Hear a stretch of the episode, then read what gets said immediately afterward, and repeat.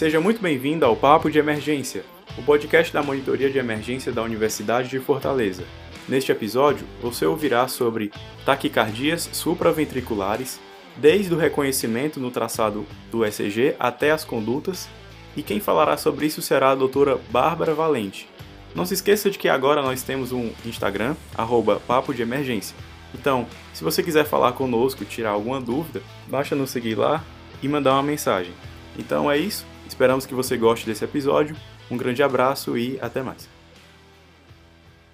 Olá, meu nome é Bárbara Valente, eu sou cardiologista formada pelo Instituto Dante Pazanese de Cardiologia aqui de São Paulo e com muito orgulho ex-aluna da Universidade de Fortaleza Unifor.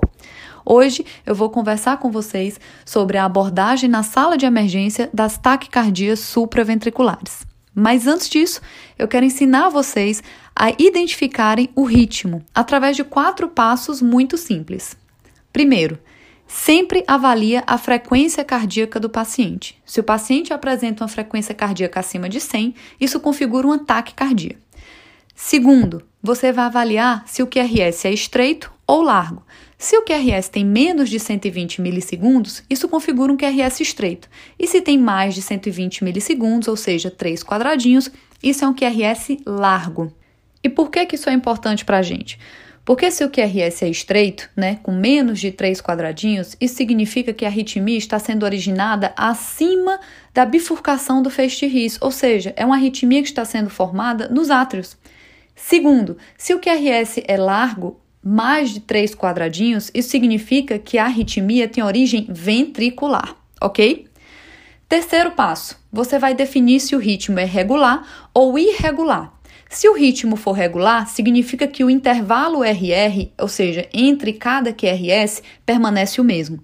Se o intervalo varia entre cada complexo QRS, significa que o ritmo é irregular. E quarta e último critério é avaliar a onda P, presença e morfologia. A presença da onda P e a morfologia que ela apresenta define e caracteriza diversos tipos de arritmia. Então vamos para a prática. Receber um eletro com frequência cardíaca acima de 100, isso é um ataque cardíaco. Segundo passo, avalia se o QRS é estreito ou largo. Se o QRS tem menos de 120 milissegundos, ele é estreito. Se tem mais de 120 milissegundos, ele é largo. Se ele é estreito, configura um ataque cardíaco supraventricular. Terceiro passo: avalia se o ritmo é regular ou irregular. Se o ritmo for regular, a gente só pode estar lidando com ataque cardíaco por reentrada nodal, ou taquicardia por reentrada atrioventricular, ou um ataque cardíaco sinusal, ou um ataque cardíaco juncional, ou um flutter, ou um ataque cardíaco atrial. O que que vai diferenciar cada uma dessas arritmias? É justamente o quarto e último passo, que é a presença ou ausência de onda P e a morfologia da onda P. Se eu tenho um ataque arritmia supraventricular regular e a onda P é retrógrada, eu só posso estar lidando com ataque cardíaco por reentrada nodal ou um ataque cardíaco por reentrada atrioventricular.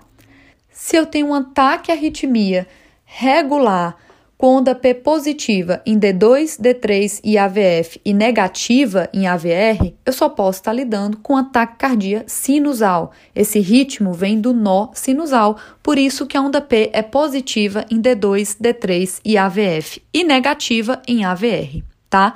Se eu tenho um ataque cardíaco regular onde a onda P é serrilhada, ou seja, não existe uma onda P verdadeira, o que se vê na verdade a onda F é aquele, aquele sinal do serrote, né? É o famoso flutter, tá?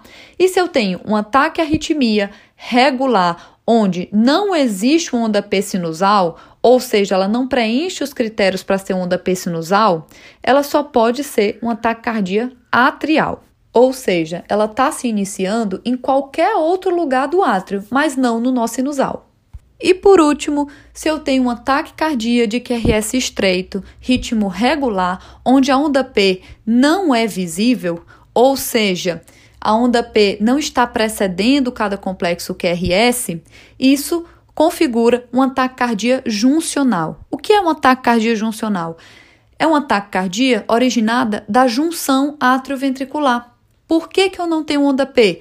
Porque essa onda P normalmente está dentro do complexo QRS. Tá? Às vezes, essa onda P pode vir após o complexo QRS e fazer uma onda P negativa. Agora vamos para o outro lado. Se o paciente tem um ataque cardíaco onde o ritmo é irregular e eu não tenho onda P, eu só posso estar lidando com uma fibrilação atrial.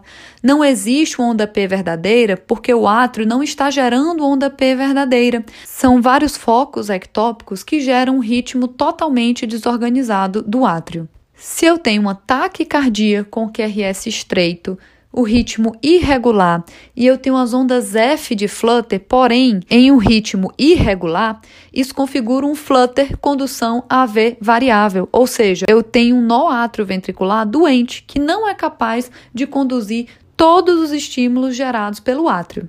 E por último, se nós tivermos um ataque cardíaco supraventricular irregular, onde eu tenho três morfologias diferentes de onda P, eu vou ter ataque cardíaco atrial multifocal, ou seja, esse ritmo está sendo gerado nos átrios, mas não é do nó sinusal. E são três morfologias diferentes de onda P, porque são pelo menos três pontos diferentes dos átrios que estão tentando assumir esse comando. Ok? Então sempre usem esses quatro passos na identificação do ritmo quando você estiver em frente a um eletro de taquicardia. Primeiro, avalia a frequência cardíaca, que tem que ser acima de 100. Segundo passo, avalia se o QRS é estreito ou largo, para definir se é um ataque cardíaco supraventricular ou ventricular. Terceiro passo, avalia se o ritmo é regular ou irregular. E quarto passo, avaliar a presença e morfologia da onda P. Agora vamos aprender a tratar essas taquiarritmias na sala de emergência. Se você receber um paciente com ataque cardíaco supraventricular, a primeira coisa que você vai fazer é instituir o MOVE. O que é o MOVE? É você pegar esse paciente, colocar na sala de emergência e monitorizar o doente, ofertar oxigênio se a saturação for menor do que 92, pegar um acesso venoso e fazer um eletrocardiograma de 12 derivações. Definido qual é a arritmia, você vai avaliar se o paciente tem critérios de instabilidade. Se ele tiver os quatro Ds, que são diminuição da consciência, ou seja, desmaio, diminuição da pressão, que é hipotensão, dispneia, falta de ar ou dor torácica, é um paciente que tem sinais de instabilidade hemodinâmica. Esse paciente necessita de uma cardioversão elétrica sincronizada imediata.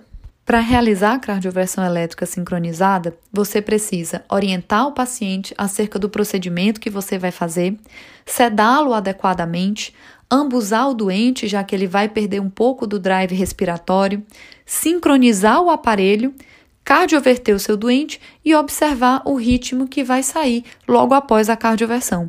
Muitas vezes esses pacientes podem evoluir com fibrilação ventricular, por isso é tão importante você não retirar as pás antes de ver se o paciente já está com ritmo sinusal.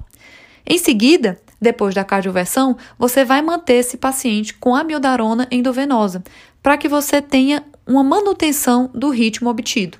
Em seguida, você vai solicitar um ecocardiograma para tentar identificar a causa, né, a etiologia dessa arritmia que causou instabilidade no seu paciente. Agora, se o paciente não possui nenhum dos quatro critérios anteriores que determinam instabilidade hemodinâmica, ele é um paciente considerado estável hemodinamicamente. Então, aí é só seguir aqueles quatro passos que eu conversei com vocês. Se o paciente tem um ritmo regular, a primeira coisa que você vai fazer é instituir uma manobra vagal. Existe a manobra vagal modificada, onde você onde você dá uma seringa para o seu paciente e pede que ele assopre com bastante força durante pelo menos um minuto. Logo depois, você deita o paciente e eleva os membros inferiores, numa tentativa de aumentar o tônus parasimpático do paciente e, dessa forma, aumentar o bloqueio sobre o nó ventricular. Se a arritmia for um ataque cardíaco por reentrada nodal ou um ataque cardíaco por reentrada atrioventricular, você vai estar quebrando o mecanismo naquele momento, cortando o circuito. Então a arritmia tende a desaparecer. Tá? Se não for um ataque cardíaco por reentrada nodal ou ataque cardíaco por reentrada atrioventricular, você pelo menos conseguiu reduzir a frequência cardíaca e identificar melhor o ritmo tá? Em alguns casos, de taquicardia por reentrada nodal e taquicardia por reentrada atrioventricular, a manobra vagal não é o suficiente e você precisa lançar mão da adenosina para aumentar a inibição no noátrio ventricular e quebrar o circuito da arritmia. A dose inicial é de 6 miligramas. Você vai colocar o paciente deitado, vai explicar para ele que você vai administrar essa medicação, que é uma medicação que de certa forma por causar essa inibição no noátrio ventricular, gera um desconforto intenso no paciente. Então, você vai explicar para o paciente que você vai fazer essa medicação e que tem esse efeito colateral. Em seguida, você vai deitá-lo e através de um acesso venoso calibroso, onde você consiga colocar um three-way, que é a famosa torneirinha, você vai administrar em um dos lados a adenosina, 6 miligramas, no outro o flush de soro 20 ml. E em seguida você vai elevar o membro superior, ok? Observa o resultado e, caso não tenha obtido êxito em retornar para o ritmo sinusal, você pode repetir uma dose de 12 miligramas e um, novamente uma dose de 12 miligramas. Se não houver resolução da arritmia, mas com as medicações e a manobra houver uma redução da frequência cardíaca e você evidenciar que você está lidando com ataque cardíaco sinusal, o objetivo do tratamento é tratar a causa base, tá? Ataque cardíaco sinusal ela sempre é secundária a algum fator agressor, seja um fenômeno infeccioso, seja um fenômeno tromboembólico, seja um infarto. Então, sempre buscar a causa base, nunca tratar a taquicardia sinusal, porque ela é simplesmente uma resposta fisiológica do organismo a algum agressor externo. Se o diagnóstico for de um ataque cardíaco atrial, o objetivo é fazer controle da frequência cardíaca. As taquicardias atriais, elas respondem muito bem a beta-bloqueadores endovenosos, ok? Então, a minha sugestão seria metoprolol 5mg endovenoso em 5 minutos. Você pode repetir essa dose a cada 5 minutos se não houver um controle adequado da frequência cardíaca, mas com dosagem máxima de 15 miligramas. Se o diagnóstico for de um ataque atrial multifocal, o princípio é o mesmo. O objetivo também é controle de frequência cardíaca, ok? Agora, se você está frente a um ataque cardíaco supraventricular, onde o paciente está estável hemodinamicamente e o ritmo é irregular, com ausência de onda P, ou seja, se você está diante de uma fibrilação atrial, aí o tratamento é diferente. Você vai precisar identificar se esse paciente está em arritmia por menos de 48 horas ou com mais de 48 horas, tá? Por que, que isso é importante? Porque com menos de 48 horas tem menos chance dele ter feito algum trombo dentro do átrio esquerdo. E com mais de 48 horas, ou se você não é capaz de identificar o tempo exato do início da arritmia, é mais provável que ele tenha já formado algum tipo de trombo dentro do átrio esquerdo. Aí, o ideal é você anticoagular esse doente por três semanas. Depois de atingida a anticoagulação adequada, aí que você procede à cardioversão elétrica ou química, anticoagula esse doente por mais quatro semanas e depois segue esse doente com antiarrítmico de manutenção. Caso o paciente tenha mais de 48 horas ou tempo indeterminado, outra opção seria anticoagulação imediata, realização de um ecocardiograma transesofágico. Caso no ecocardiograma transesofágico não fosse evidenciado nenhum tipo de trombo dentro do átrio esquerdo, aí você estaria autorizado a realizar a cardioversão elétrica e química no mesmo momento já na sala de emergência. Você mantém esse doente anticoagulação por mais quatro semanas e o antiarrítmico de manutenção. Ok, essa é a abordagem dessas arritmias na sala de emergência, tá? Eu fiz um resumão para vocês, espero que vocês tenham gostado, tá bom? E caso tenham algumas outras dúvidas e queiram me perguntar diretamente, pode entrar no meu Instagram é arroba doutora Bárbara Valente, tá? Eu vou ter maior prazer em responder os questionamentos de vocês, tá bom? Um abraço em todos.